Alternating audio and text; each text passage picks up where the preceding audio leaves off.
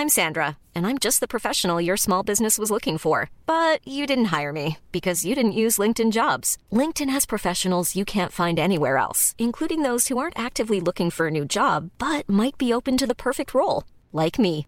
In a given month, over 70% of LinkedIn users don't visit other leading job sites. So if you're not looking on LinkedIn, you'll miss out on great candidates like Sandra. Start hiring professionals like a professional. Post your free job on linkedin.com/people today. Spannende Tage stehen uns bevor. Hier ist das Grün und Saftig Morning Briefing zur Porsche European Open. Präsentiert von Tag Heuer Connected. Ja, guten Morgen. Hinak Baumgarten ist hier und moin aus Hamburg, auch äh, nach Bayern oder Westfalen, denn in Hamburg wird ab morgen gefightet. Interessant, mega interessant für alle, die uns überall auf der Welt hören. Es geht um die letzten zehn Tickets für die US Open. Willkommen zu dem Porsche European Open auf Green Eagle südlich von Hamburg. Wir als Podcast Grün und Saftig liefern euch jeden Morgen neu das Morning Briefing zu diesem Mega-Event der European Tour.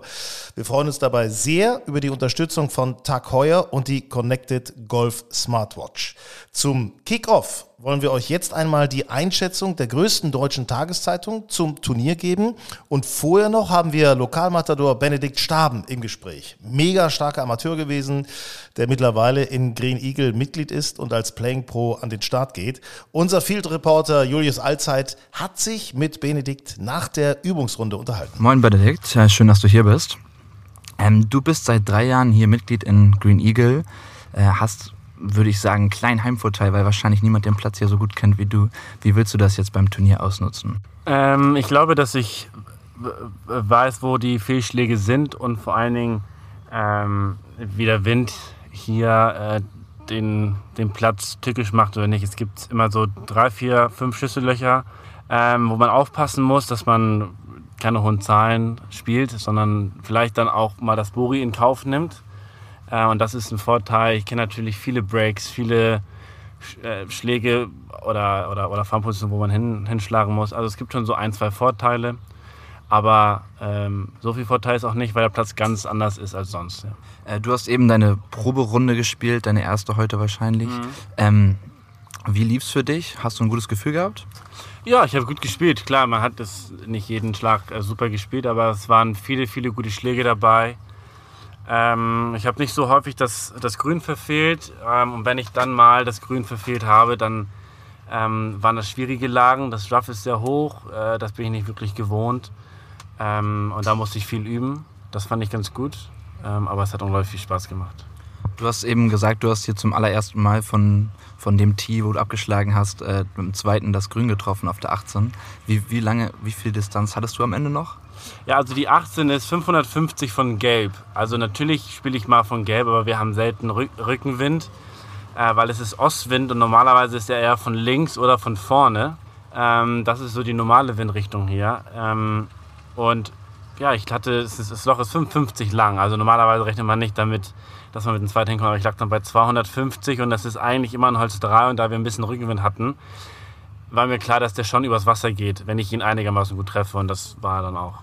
Du spielst aktuell auf der Pro Golf Tour. Ja. Ähm, wenn du die Platzierung, die du aktuell hältst, am Ende des Jahres hast, würdest du auf die Challenge Tour kommen? Ähm, von da ist dann der nächste Schritt natürlich die European Tour, dein großes Ziel. Ja. Ähm, fühlst du dich bereit für den nächsten Schritt jetzt? Oh ja, absolut. Ich meine, ich habe die letzten Jahre viel auf der Scandinavian Tour gespielt und auch, ja, was heißt viel gelernt und viel mitgenommen. Letztes Jahr war ich schon ähnlich gut, aber ich habe dieses Jahr irgendwie nochmal noch mal einen Schritt gemacht, ähm, was einfach den Kopf angeht. Das, die mentale Stärke ist natürlich im Golfen, glaube ich, das Wichtigste. Ich kann gut mit mir umgehen, auch wenn ich mal einen schlechten Schlag mache. Und die Ergebnisse zeigen es. Also ich habe nie einen super schlechten Tag und den kann ich mal noch so um Paar rum retten. Und dann habe ich immer ein, zwei, drei unter Paar und dann eine tiefe Runde. Und das ist in drei Runden immer ganz gut. Aber ich weiß, dass normalerweise in vier Runden das dann auch anders, äh, anders aussieht. Aber es fühlt sich zurzeit alles ganz gut an, das Spiel. Ähm, sehr schön, deine, deine Golfkarriere lief nicht immer genau so wahrscheinlich, wie du es dir vorgestellt hast. Wie hast du es geschafft, ähm, da durchzukommen? Also wie hast du es geschafft, immer dran zu bleiben und weiterhin dein Ziel quasi zu verfolgen? Gute Frage. Ähm, sehr gute Frage. Das ist echt schwierig, weil ähm, Golf einem alles gibt, wenn man gut spielt und nichts, wenn man schlecht spielt. Aber ich, vielleicht, vielleicht kennt das kennt jeder Amateur, wenn man schlecht spielt und auf der 18 macht man dann Birdie. Man ist am nächsten Tag trotzdem auf dem Golfplatz, obwohl man sich irgendwie auf dem Platz, auf dem Platz gesagt hat, jetzt höre ich erstmal auf, irgendwie ein, zwei Wochen zu spielen. Es war dann schwierig aufzuhören. Man muss aber auch sagen, dass ich nichts hatte. Also ich hatte natürlich, ich habe ein Abitur, aber ich hatte keine Ausbildung, kein, kein ähm, äh, keine Ausbildung oder Studium gemacht. Also ich hatte auch irgendwie nichts und wollte irgendwie jetzt auch kein Golftrainer werden. Deswegen habe ich es immer weiter probiert und probiert.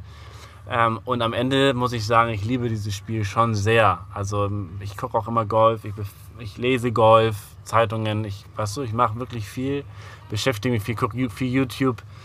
Ähm, deswegen mit Golf aufzuhören ist echt schwierig. Hast du einen Traum in deiner Karriere oder einen Traum im Golf, den du unbedingt erreichen möchtest? Ja, ja, ja, ja, also natürlich Ryder Cup spielen, das ist so das, also für den Kontinent zu spielen oder Olympia für das eigene Land zu spielen als Profi. Als ich Nationalspieler war und ich durfte Weltmeisterschaft und, und, und Europameisterschaft spielen, das war für mich immer das Größte. Es hat mir so viel Spaß gemacht. Und als Profi alleine ist immer, ist immer schwierig. Aber wenn du halt mit einem Team spielst oder für dein Land spielst, dann ist es das Tollste weil ich auch aus dem Teamsport komme. Ich, ich habe früher viel Fußball gespielt, das ist schon, das ist schon toll. Ja. ja. Ähm, ich habe gesehen, du hast eben am Abschlag von der 17 auch so ein bisschen auf das Auto gelinst und äh, gesagt, ihr sieht schon geil aus. Ähm, wo würde die erste Tour hingehen, wenn du es schaffen würdest, ein Hole-in-One zu schlagen? Ganz ehrlich, ich würde das sofort verkaufen und okay. äh, das Geld dann nehmen, was ich davon verdiene. Ähm, außerdem muss man Vorsteuern bezahlen. Also ich, ich bin ihn schon mal gefahren glaube ich, einen Kilometer. Ist schon ein tolles Auto, aber es wäre mir viel zu schnell und ich kann gar nicht so gut Auto fahren. Alles klar.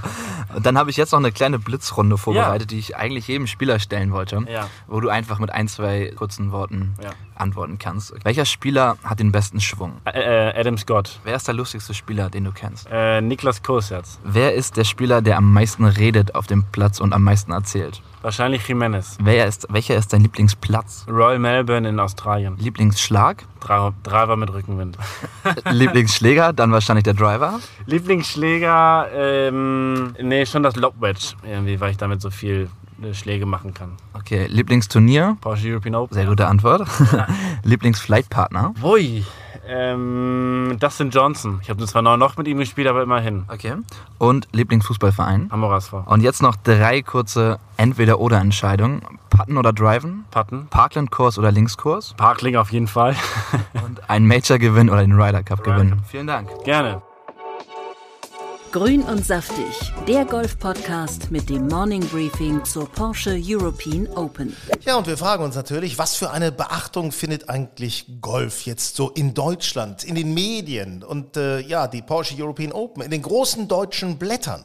Kali Underberg, stellvertretender Chefredakteur Sport von Bild, Welt und Sportbild. Kali, lass uns mal in deine alte Heimat Hamburg gucken, Porsche European Open. Wie sexy ist eigentlich Porsche als Sponsor für dich? Ähm, ich ich habe ja eine Vergangenheit, äh, also ich war ja nicht immer nur bei Sportbild, da war ich zwar acht Jahre und äh, dann bei äh, jetzt bei Bild wieder, sondern ich war ja auch zweieinhalb Jahre mal als Chefredakteur beim Golfmagazin und da habe ich Porsche tatsächlich auch als tollen Partner einfach kennengelernt, also als wahnsinnig verlässlichen äh, Partner für viele Geschichten. Ich selber weder als Chefredakteur beim Golfmagazin noch als äh, Redakteur bei der Sportbild noch hier als stellvertretender Chefredakteur bei der Bild kann mir einen Porsche leisten. Ähm, insofern habe ich nicht das Vergnügen, mit dem täglich zu fahren. Aber zumindest habe ich auch den fernen Traum, irgendwann mal, vielleicht, wenn mein Sohn dann selber mal Golfprofi geworden ist, vielleicht schenkt er mir mal ein schönes Carrera-Mobil äh, aus den 60er Jahren. Also den Traum habe ich natürlich auch wie alle Golfer, einmal aufs, äh, auf den Clubparkplatz zu fahren mit einem Carrera Capri oder würde ich jetzt nicht Nein sagen. Ja, das finde ich ja Dunkelbraun so müsste er sein. Oh, herrlich. Und hellbraune Sitze. Ja, ganz klassisch. Hamburger sind ja klassisch. Ja, ja, klar. Ich finde es ja so cool, dass Paul Casey, ich meine, der Junge in Amerika ist, äh, der kann sich alles leisten, wie auch immer, aber für Porsche, ich glaube, der würde sogar für Porsche, würde der gratis äh, nach Hamburg kommen und hier mitspielen. Also der freut sich wie ein Schneekönig. Hat übrigens auf seinem Hotelzimmer jetzt einen Lego Porsche hingestellt bekommen. Das fand ich eigentlich ganz niedlich. Ja, das, äh, kann, vielleicht ist das der richtige Antrieb, um abends ins Bett zu gehen und zu sagen, morgen hole ich mir den, ich weiß gar nicht, was wird ausgespielt, jetzt glaube ich ein Taycan habe ich gesehen, mhm, mhm. für ein Hole-in-One vielleicht hilft das ja als Motivation abends, wenn du äh, aus, dem, aus dem kleinen Spielzeug äh, Porsche dir am nächsten Tag mit einem Schlag einen richtigen holst. Das wäre doch schön, wenn wir auch mal bei solchen Turnieren eingeladen worden wären oder werden in Zukunft, wo wir sowas mal gewinnen dürfen, oder? Also ich sag dir ganz ehrlich, äh, wir haben da jetzt das Programm mitgespielt, äh, gerade gestern, und äh, das ist schon eine Hammerwiese. Das ist äh, nicht zu fassen. Also das ist schon lang. Und auch das mit dem Ass, mh, hm, ja, Chancen sind da, aber nicht so groß, muss ich mal aber sagen. Aber ist ein Monster der Platz, ne? Ich habe den mal vor drei Jahren Spiel, äh, gespielt. Äh, da war sicherlich noch nicht so hergerichtet wie, wie jetzt gestern bei eurem Pro-Am oder jetzt am Wochenende, dann, wenn die großen Jungs kommen. Aber das war damals schon spektakulär, weil der ist ja nicht nur lang, sondern, also pervers lang, wenn wir mal ganz ehrlich sind, also irgendwie 650 Meter für ein paar fünf. Ähm, da ist selbst für mich als ehemaligen äh, Hockeyspieler, der einen ganz guten äh, Pull hat, aber oder einen äh, ganz guten Push hat, oder wie auch immer man das in der Golfsprache nennt, auf jeden Fall fliegen die Bälle bei mir weit. Aber das ist schon, schon verrückt. Aber der ist ja, der ist ja nicht nur lang, sondern das Rough ist eklig. Dann hast du diesen komischen Sand äh, da drin, diesen Muschel, was auch immer das ist. Und die Grüns sind auch noch onduliert, als wenn man irgendwie Achterbahn fahren würde. Also da haben sie sich schon da vor den Toren Hamburgs ein Ding hingebaut, was äh, in Deutschland, glaube ich, wirklich sein, seinesgleichen sucht. Ja, ich habe äh, mit Sebastian Heisele gespielt und der sagt auch, boah, das ist der längste Platz der Tour. Da kriegst du lange Arme. Und dann hat die Sonne noch geschienen. Ich war fix und fertig, sage ich dir, nach 18 Loch. Also wirklich der absolute Wahnsinn. Hefeweizen hinterher und ich war schon äh, leicht leicht glückselig, um es mal so zu sagen. Ne? äh, sag mal, in Wie. Marathon. Ja. Marathon sind auch die Leute auf, auf, äh, auf der Strecke immer, die sehen hundeelend aus, aber wenn du es nicht ja, bist du glücklich. Das ist richtig, Hundeelend, das ist richtig. Von der sportlichen Seite her, äh, Porsche European Open, äh, welcher Spieler reizt sich da am meisten? Ähm, du, ganz ehrlich, das, das, sind immer die, die, ähm, die deutschen Jungs, die, die ihre Wildcards bekommen. Bene Staben, letztes Jahr erinnere ich mich noch, der aus, aus meinem Golfclub in, in äh, Hamburg-Hittfeld, das ist mein, mein, mein äh, Heimatclub, ähm, auch stammt. Ich kenne Bene schon seit vielen, vielen Jahren. Und dass solche Jungs, dass solche klassischen Außenseiter dann ähm, über so eine Einladung in so ein Turnier kommen, das finde ich immer spektakulär. Die bringt es halt leider auch Bene letztes Jahr, äh, nee, letztes Jahr war es nicht, Entschuldige, letztes Jahr war Corona, ähm, das war also 2019, ähm, war glaube ich nach zwei Tagen ähm, tatsächlich ganz vorne mit dabei, war zwischenzeitlich äh, geteilter Dritter ähm, hat es dann nicht ganz bis zum Ende durchgebracht. Aber das sind die Jungs, die finde ich äh, immer hochgradig spektakulär und natürlich solche Superstars wie Paul Casey, ähm, die schaue ich mir auch gerne an. Das steht ja völlig außer Frage. 72. ist äh, Benedikt dann äh, am Ende geworden. Sondern ja, das, war nicht mehr so leider, ja, der ist leider wirklich ja. krass eingebrochen, aber das kann man ihm nicht verübeln. Ich glaube, diese Erfahrung musst du machen, um dann irgendwann dann doch nochmal vielleicht es schaffen, nach oben durchzustoßen. Das gelingt immer erst, wenn du auch in Niederlagen äh, gestärkt bist. Das äh, ist so. Niederlagen gehören dazu, um ein Gewinnertyp zu werden. Kali Unterberg von Bild, Sport, Bild und Welt bei Grün und Saftig. Also Golf hat alle Chancen, auch in Deutschland noch weiter nach vorne zu kommen. Grün und saftig, der Golf-Podcast mit dem Morning Briefing zur Porsche European Open. Ja, und ab äh, morgen 7 Uhr, um spannend ins Wochenende zu starten, wir laden euch das Morning Briefing pünktlich hoch. Seid dabei, am besten direkt gleich abonnieren, unseren Kanal. Bis morgen früh. Da freuen wir uns auf euch und da wird dann zum Beispiel gleich mal US-Star Abram Ernster dabei sein bei uns. Der war übrigens noch nie vorher in Europa. Also, bis morgen. Mom deserves the best, and there's no better place to shop for Mother's Day than Whole Foods Market. They're your destination for unbeatable savings, from premium gifts to show-stopping flowers and irresistible desserts. Start by saving 33% with Prime on all body care and candles. Then get a 15-stem bunch of tulips for just $9.99 each with Prime. Round out Mom's menu with festive rosé, irresistible berry chantilly cake, and more special treats. Come celebrate Mother's Day at Whole Foods Market